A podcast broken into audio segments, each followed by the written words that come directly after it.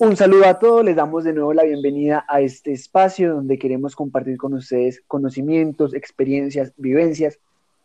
El que les habla, Edison Posada, y como siempre, todas las semanas, Manuela Quintero. Hola Posada, muchas gracias por la presentación. Hoy tenemos un invitado muy especial que nos va a hablar acerca de recuperación. Él es Carlos Andrés Camacho, quien nos va a hablar un poquito sobre él y aparte de eso nos va a dar unos datos muy interesantes. Camacho, ¿cómo estás? Bienvenido. Hola muchachos, ¿cómo están? Eh, don Camacho, por aquí todo muy bien. Eh, contanos de vos, contanos qué haces, eh, quién eres, contanos, queremos saber de ti. Bueno muchachos, yo soy profesional en deportes del Politécnico, estoy terminando una maestría en entrenamiento deportivo eh, trabajo en varios clubes de Medellín, uno por ejemplo es Terres, que es de atletismo, otro que es Gohan Run, que maneja running y triatlón. Hay otro que es el Politécnico, que es de triatlón. También soy docente de catedral de la Facultad de Educación Física. Y también manejo, digamos, como planes de entrenamiento por parte de, de mi marca, que es Camacho Entrenador.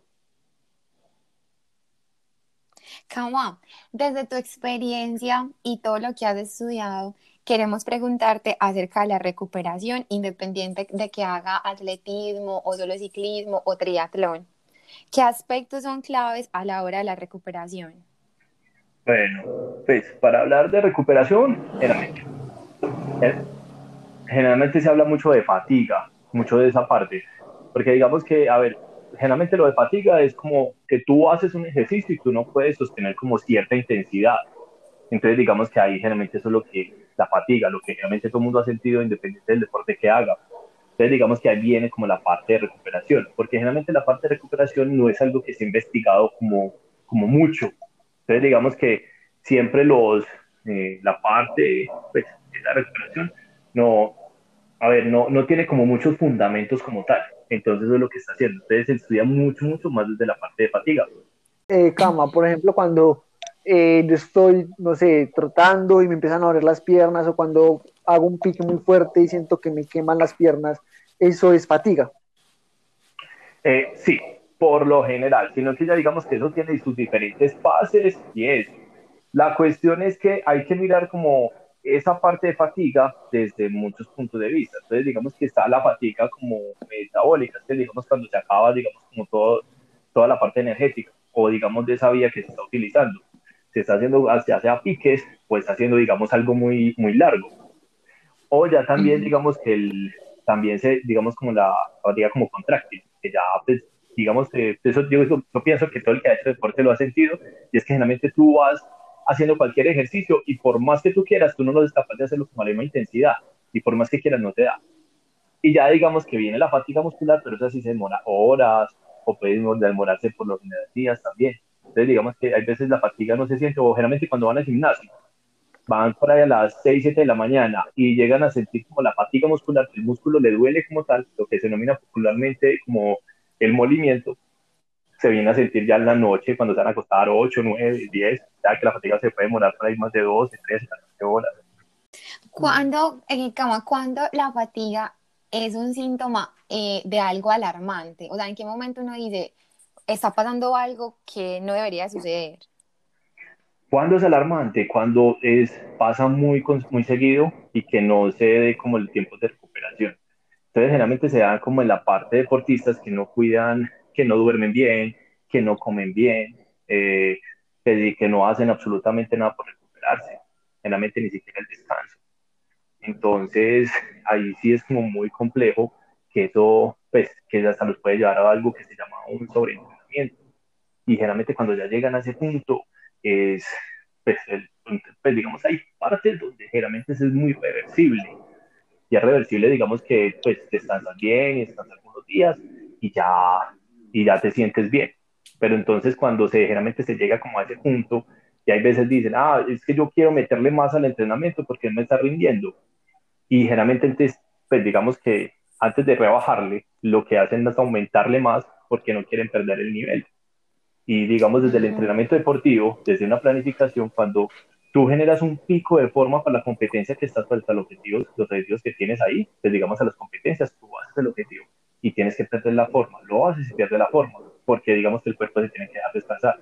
Y cuando ya se llega como una fatiga crónica, necesariamente ya es sobreentrenamiento como tal, que para salir de ahí se puede pasar hasta años, porque es una fatiga que así tú no hagas ejercicio, los músculos duelen, eh, generalmente no pueden dormir bien, pues generalmente puede pasar muchas partes, muchas cosas ahí como desde el sistema nervioso.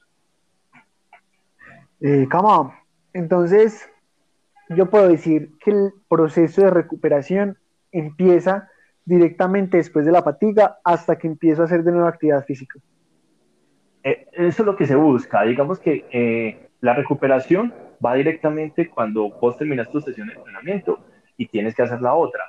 Eso dependiendo como del nivel del deportista, generalmente los niveles que entrene, porque, a ver, hay unos deportistas que generalmente entrenan una vez al día y hay otros que entrenan hasta dos y tres, dependiendo también del nivel y de los objetivos que tengan.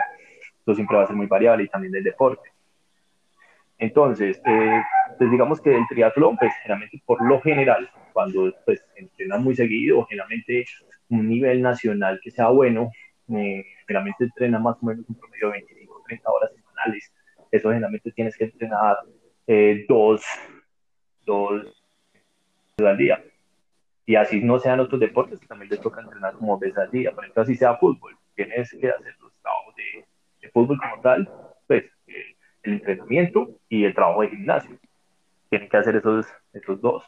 Entonces, ahí es cuando se vuelve como más complejo el, el, hecho de pasar una sesión a otra, entonces cómo va a recuperar, si la primera sesión la tengo a las 6 de la mañana y la otra a las 4 de la tarde, o qué tan pegadas están. Ahí es donde viene como eh, cuánto estás durmiendo, eh, cuándo te estás alimentando, o cómo haces la, eh, esta recuperación, que te pones, porque hay muchas cosas que te pones, las medias, te ponen hielo, te ponen un montón de cosas, masajes, entonces eso va a tener mucha variedad. Como y es que esa era la siguiente pregunta, ¿qué métodos eh, de recuperación hay o cuáles son más eficientes o más viables para los deportistas, por ejemplo, que tú manejas?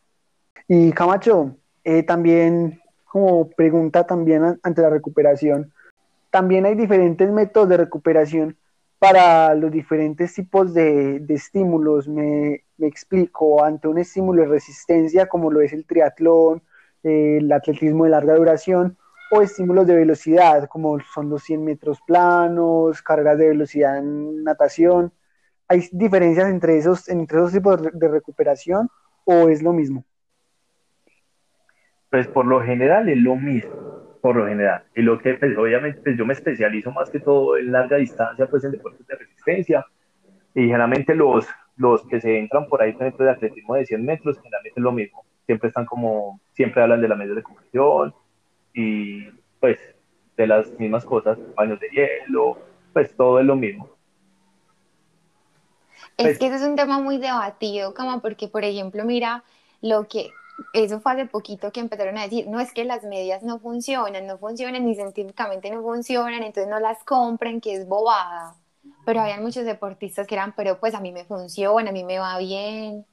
Entonces, pues eso me imagino que también es muy subjetivo, entre cada, uno decide qué le funciona, qué le sirve, qué es más práctico. Y la moda. lo único que es, eso, eso, eso es la moda. Primero que todo, digamos que ahí lo que dice, por ejemplo, las medias, pero las medias lo que sí está comprobado es que sí mejora un poco la circulación, porque eso vino desde la parte médica para las personas que tenían mala circulación. Entonces, eso sí es lo que tiene. Eso sí es algo que sí está por realmente probado. Pero pues de colocarte eso, pues pues si no quiere gastar en eso, puede levantar los pies o puede hacer, pues, digamos, con lo que se conoce como el entrenamiento o algo activo. ¿Me entender? Vaya a trote, vaya a monte, vaya, vaya algo donde, donde la circulación se mueva, o sea, que haga algo muy suave, pero hágalo. Y ya también está la moda. Por ejemplo, en este momento estamos en la moda del foam roll. Pues digamos de como tal esas cositas, eso es lo que hay mucho foam roller, mucha pelota, muchas cositas de esas, mucho del, del rodillito que es para masajearse los músculos y todo eso. Entonces, digamos que, pues hasta que llegue otra. Pues aquí en Colombia sí se manejan muy pocas de esas, pues digamos en otras partes del mundo hay hasta ahí centros de recuperación. Esos centros de recuperación, ¿qué es lo que hay? Pues hay centros en que te ofrecen absolutamente todo, desde masajeadores, pelotas de todos los tamaños, fan roller con todas las formas posibles, eh, cositas de vibración, pues masajes por vibración, y hay otros que tienen eh, no sé, el jacuzzi, el sauna, el turco, y ya si son más play, tienen otras cosas. Por ejemplo, la que sí se tienen y que se ha visto que sean mucha mejoría es, por ejemplo, la, el tanque de aislamiento sensorial. Hace cuenta que es como un tanque tapado donde la persona se mete y ahí es donde ella eh, se libera más que todo la parte mental, estrés, digamos, ese estrés que se genera. Y ahí eso está lleno de, vamos a de 300, 400 kilos de sal de Epsom, que eso es lo que impide, digamos, que la persona se vaya a hundir. Pues igual tampoco tiene mucha agua, pero te queda flotando. Y eso sí, sí, sí se ha visto que tiene mucha mejoría. Por ejemplo, hay unos estudios que ha hecho la Fuerza Armada de Estados Unidos, eh, por ejemplo, generalmente para, las, para los soldados que van a esas misiones y generalmente lo que cogen son deportistas para hacer los, para hacer los, digamos, los estudios. Y se ha visto que hay una recuperación del cortisol antes y después de, de estar en el tanque de un 25 o 30%, que eso es demasiado pues, para trabajar ese mm. Bastante. Claro, por ejemplo, aquí en, en, Colombia, hasta donde yo sé, están en Bogotá, que hay dos centros, pero en Medellín, aquí, pues aquí en Medellín, no, no hay de eso. pero es algo muy bueno que se podría hacer. Pues hasta el momento es lo que sí está comprobado como tal. Porque también, eh, pues, la parte mental, dime, dime, posada. Listo, muchachos, mira, los métodos es más, es, pues se tiene que mirar como una parte desde la investigación, que digamos que pues, todo lo que uno se hace en el entrenamiento, todo es investigado, todo está hecho, y generalmente ya pues tiene muchos años desde la planificación, todo. Y lo mismo pasa con la parte de recuperación. ¿Qué es lo que pasa? Que se conoce mucho sobre la fatiga y algunos temas que se están, unas investigaciones están sacando como pues, más que de la fisiología, no las cosas, pero ¿qué es lo que pasa? En esa parte no hay nada, porque salen como muchos productos, muchas cosas que se suponen que hacen algo y hay veces no lo hacen. Y generalmente no tiene como algo de regulación como tal. Entonces, digamos que hay cosas que dicen que sirven, pero digamos que no tiene una sustentación, digamos, de estudios que lo, que lo hagan. Entonces, ¿qué es lo que pasa? Que hay veces más puede ser como un efecto placebo que lo hagan porque ya lo han hecho mucho tiempo o porque simplemente tal deportista lo hace y le va bien. Entonces, a ver, digamos de los métodos como más comunes es que se coloque hielo, generalmente las partes que son doloridas, que son doloridas o cierta fatiga.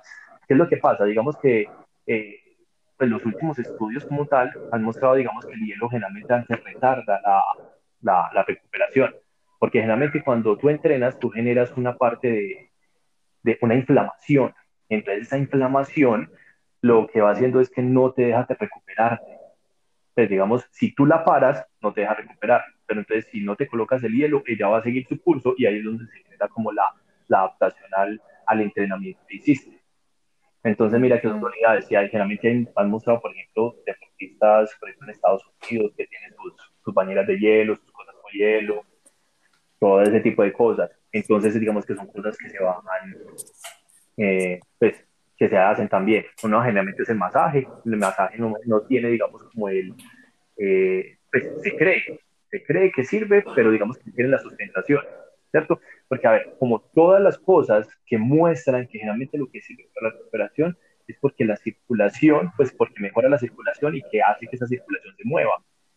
Eso es lo que hace. Entonces, digamos que ahí están las medidas de compresión, están pues los paños de agua caliente, lo frío, las botas Normatec, las botas son algo que eh, hace cuenta que te colocas unas botas y esas influencian en inflar desde abajo y te llevan hasta arriba. Entonces lo que te hace es que, que esa, esa circulación te mueva mucho mejor.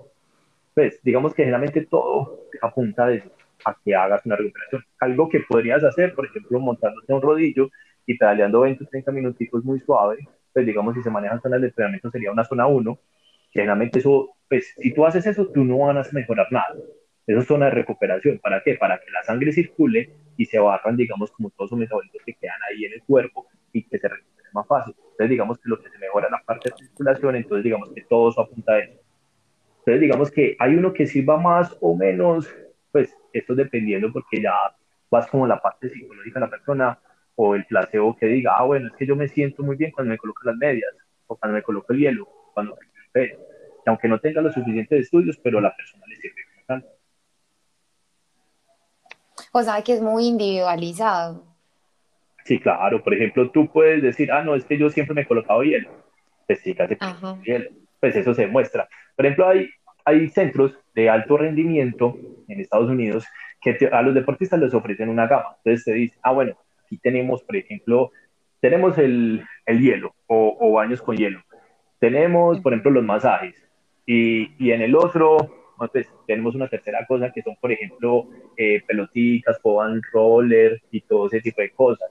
El deportista, pues les explican los estudios que tiene, realmente lo que mejora y lo que dicen que mejora, pero entonces ya le dan al atleta para que defina, él se defina. Miren que no le dan muchas opciones, pero le dan alguna para que se tenga que recuperar, porque es que también es eso. Pues digamos, ah, bueno, por ejemplo, eh, comparemos los dos, por ejemplo, Quintero y Posada. Posada se recupera con unas medidas de compresión, de compresión que son, que son, digamos que van hasta la, hasta la cadera. Entonces, y Posada le gana a Quintero. Quintero dice que se tiene que comprar las mismas medias o tiene que hacer algo porque Posada está haciendo algo diferente. ¿Cierto? También podría pasar. Ahí también hay que mirar, listo, bueno, pero si serán las medias lo que hace que Posada ande más o no. ¿Ustedes qué piensan? Pues la verdad, yo creo que sí son las medias. Porque son las medias. así, o sea, las medias de verdad hacen algo porque así no, científicamente no, no estén probadas o fisiológicamente no hagan muchos cambios en mi cuerpo, mentalmente sí lo están haciendo. Y también yo creo que juega el factor mental en los procesos de recuperación. Claro, pues pueden ayudar, pero no, no quiere decir que solo por eso es que me ganen. No, sí, también, está la... Ajá. Miren aquí, ahí, ahí, están los dos puntos de vista. Ahí están los dos. Mira que Posada dice que listo, eso, eso a él le da la creencia de que para él le sirve. Y, y, el otro es el que le dice a Manuela. Manuela dice, ah, bueno, sí, porque es que ya Posada ya tiene mucho recorrido, tiene mucha cosa, y ganarle a él ya es muy difícil, que así se ponga él en las medias o no se las coloque, pues digamos que lo que pasa, manda es el motor de él, pues la capacidad como tal de él. Pero entonces digamos que ahí es cuando se guían las personas para, para seguir tal producto o tal cosa. Haz que Posada se las coloca, no tenemos que colocarlo las medias de Posada. Según lo que hemos hablado y lo que se ha ido dando, yo saco pues como la, la conclusión de que la recuperación, digamos que de pronto es un tema más mental que de algún método estricto como tal. A ver, sino que es que tiene que ir como de parte y parte. ¿Por qué? Porque digamos que al cerebro o al cuerpo no le importa de dónde venga el estrés, porque digamos que cuando nosotros hacemos deporte y, se genera un estrés en el cuerpo, ¿cierto? Y generalmente cuando se pelea con, con la novia, novio, papá, mamá, o problemas en el trabajo, problemas con los hijos, eh, lo que sea, eso se vuelve estrés, ¿cierto? Pero para el cuerpo no le importa de dónde, de qué sector venga, simplemente estrés es estrés y es así. Entonces, digamos que se tiene que liberar de alguna forma, porque por ejemplo, tú puedes encontrar deportistas que te digan, hey, yo no estoy, pues, ¿qué te duele? No te duele nada, yo estoy muy bien, pues, ¿estás fatigado? No, pues estoy bien, no estoy cansado, pero sí estoy cansado mentalmente. Entonces también hay que mirar esa parte. Si, si descansas esa mente, puede, puede, bajar, digamos, se siente también como en la parte del cuerpo. Entonces, digamos que también hay que buscar ese, ese, como ese descanso de estrés. Entonces ahí también es cuando viene como otros, la parte de recuperación que, que, viene siendo como esa parte mental. No sé, ya hablando con tu psicólogo o con una persona que te sientas muy bien y, como a donde te puedas como liberar de esas cosas, que eso también ayuda, que puedas hablar con alguien. Eh, ahí también es lo que llega, por ejemplo, la parte del yoga, esa parte de meditación, pues eh, ya el yoga trae otra cosa que es la flexibilidad, Reiki, lo que quiera. Pues, o también hay apps donde se puede trabajar como cosas de concentración y pues gratis. Pues, la cuestión es que venga de donde venga, pues simplemente que lo haga el deportista, el que más le guste. Generalmente con eso va también muy relacionado a los temas de respiración, que sea, eso hace que se relaje el cuerpo. Entonces también, también a trabajar con muchas cosas de respiración, diferentes formas de respirar, también eso ayuda mucho pintar mandalas. Ay, delicioso. a, mí eso me estresa, a mí eso me estresa. A mí eso me estresa más de lo que me relaja. A mí eso me encanta. Eso, entonces vea la dualidad. Digamos que Manuela está estresada, pinte eso de recomendar. Posada está estresado, pues no sé, ¿qué te desestresa vos, Posada, por ejemplo? Dormir. Dormir, sí, mira, sí, claro. El mejor recuperador, yo siempre he dicho que es dormir. Uno después de una buena siesta no se levanta renovado. Eso. Por ejemplo, eh, lo que siempre comanda el descanso como tal siempre va a ser el, dueño, el, sueño y la, la, alimentación. Esos son los principales. Desde que duerman sus 8 o 9 horas y duerman bien, eso siempre va a ser mucho mejor que, que, usted, se, ah, que usted se coloque las medias, que usted se coloque un montón de cosas, porque sin ese sueño el cuerpo no recupera. Y además, ¿sabes? también ahí es cuando se libera, por ejemplo, eh, la hormona de crecimiento, que es lo que ayuda a mejorar cuando tú estás entrenando, porque ahí es cuando, cuando se surten las mejoras como tal. Y generalmente se va liberando cuando ya se entras en sueño profundo, más o menos de 4 o 5 horas.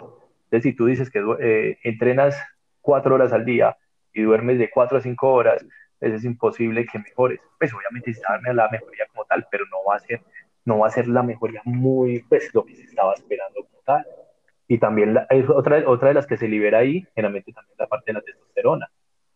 Entonces, digamos que si no duermes bien, eso, pues, para que mejores, eso no, no lo vas a lograr. Come Por último, ¿qué recomendaciones les darías a las personas que nos están escuchando y es la primera vez que, que se empapan con el tema de recuperación? En esa parte de los tips es, mira, pues no es lo que hacerse comprar, comprar un montón de cosas, que de pronto sí le pueden que le sirvan o puede que, o puede que no le sirvan que así no hayan como generalmente los, los estudios como tal, se puede buscar qué le sirve, pues digamos como lo más básico que es, por ejemplo, hacerse los masajes, que generalmente no tienen como un estudio como tal que diga, esto te va a mejorar, porque generalmente no mejora como tal, como esa parte de la circulación. Eh, digamos como con la parte en deportistas, que generalmente que se hayan hecho pues como recuperación, no los hay, pero generalmente si evitan lesiones. Entonces en esa parte si tienen eh, que hacérselos porque, a ver, digamos que no ha tenido como generalmente un punto gatillo o generalmente como una parte que, que le tocan como el músculo y duele, pero solamente duele el tacto, entonces tienen que hacerse pues eh, el masaje para que le quiten eso. Entonces, mire que se evita, pero no mejora como tal, pero sí la evita. Eh, entonces, mirar mm, qué les puede servir, digamos, los baños con, con hielo eh, o agua caliente. ¿Listo? Mirar como una temperatura perfecta como para eso.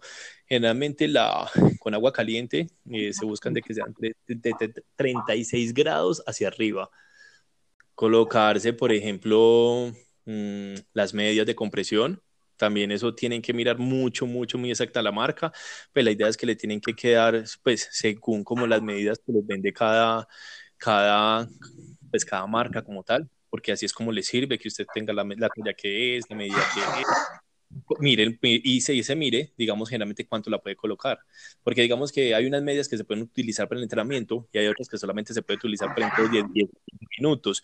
Que generalmente cuando se utiliza eso es porque, porque le dan ese límite de tiempo. Porque si usted las coloca más, usted antes puede cortar la, la, la circulación. Porque no están hechas. Una trombosis ahí ganada. Sí, entonces ahí. en serio, coágulos, se puede morir por eso. Sí, claro, hace coágulos, coge y llega y hasta ahí llega. Y ya hay muchas cosas, la cuestión es como ponerse a leer un poquito más, que es como lo que más se ve. Pues ya también va como al nivel de qué tanto le vas a invertir a eso, porque están las botas normales, que se inflan, pero son costosas, a no ser de que haya un lugar donde las pongan. Eh, también, por ejemplo, bueno, pues los más básicos, pues turco, sauna, pues no sé si tienen como acceso también a ellos, pues ya, y esperar a que coloquen tanques de aislamiento sensorial, que sería como lo más, lo mejor, pues, y que generalmente dicen que generalmente sí sirve, y ya, con roller, todo eso. La cuestión es mirar con qué cada persona se siente bien y que usted sienta que recupera, y obviamente hacerlo, porque realmente las personas solamente entrenan y ya ahí acaba, ahí acaba todo. Pues usted va a su entrenamiento, ya sea una hora, dos horas, hora y media, y hasta ahí llegan. Entonces ya no vuelve a salir lentamente hasta que no tenga otro. Pero no te pueden hacer, digamos, ah, vamos a terminar con Foban Roller ahí, unas cositas, porque ya cosas que puedes hacer como en tu casa, o pues no sé, colocar como los pañitos de agua tibia o, o algo. Pero si tienes, pues si tú vas, obviamente vas a recuperar así sea como un efecto placebo, por decirlo así. No, claro, y lo saca de la rutina, eso también ayuda mucho.